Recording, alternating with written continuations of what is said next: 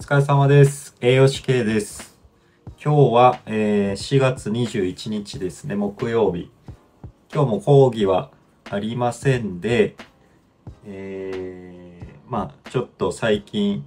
読んでいるというか、まあ聞いている、えー本をちょっとご紹介したいと思います。えー今見てるのはこれですね。僕はやっと認知症のことが分かったですね。あの、まあ、一般的に認知症の、まあ、スクリーニングで使われている長谷川式認知機、うん、長谷川式認知機能検査ですかね。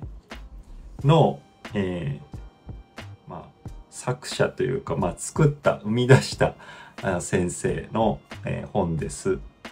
で、これを書かれたのが、88歳の頃ですかね。えー長谷川先生が、えー実際に認知症になって、えーまあ、分かったことを書いてくださってるんですけどもまあ文章自体は、まあ、全然その 一般的なこの認知症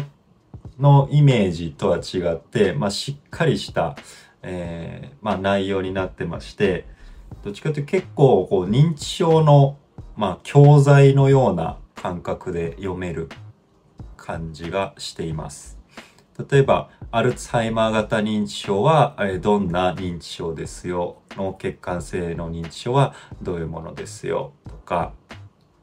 えーレビー小体型認知症は、えーこういうものですよ？っていうのが、えー説明されていたり、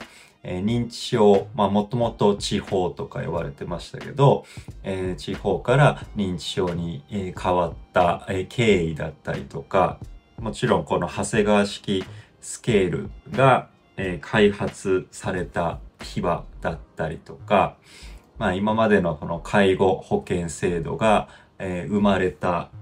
経緯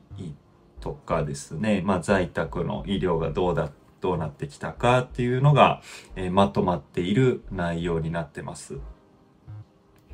まあちょっと余談なんですけど、まあこれに今、えー全部で1章から7章あるんですけど、自分今、えー第5章の認知症の歴史っていうところを、えー今読んでるんですけど、この後にもしかしたら書いてあるかもしれないですけど、長谷川先生自体がこう認知症に、えーなった後ですね、実際に長谷川式で、えーまあ、スクリーニングをした時に、まあ、満点を取ってしまうっていうのが、まあ、前にちょっと聞いたことがあって、ちょっと面白いなとか思ったりしました。なので、長谷川先生自体は、長谷川式で認知機能を測れないみたいな形ですね。まあ、いろいろあの、脳検査だったりとか、いろんなところで、えー認知症の診断がつけられるので、まあ一概に、えー長谷川式だけでっていうところは言えないとは思うんですけど、ですね。で、まあ、医療従事者にも、えスムーズに、読める内容ですし、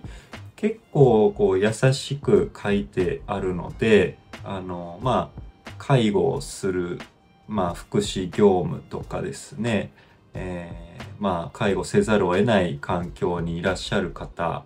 は、えー一読していても全然損はないんじゃないかなと思います。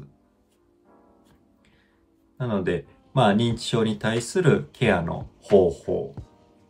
まずは、人を人として見るというところがやっぱり大事になってまして、まあ、認知症だからといって諦めない。諦めさせないというかですね、まあ、尊厳を持って対応するっていうのが、まあ、やっぱり一番大切なことっていうことで、え書かれてました。っていうところで、まあ、最近、えー読んでる本のご紹介でした。よかったら皆さんも読まれてみてください。概要欄にあの一応リンク貼っておきますので、えーそちらから、見ていただければと思います。今日は以上になります。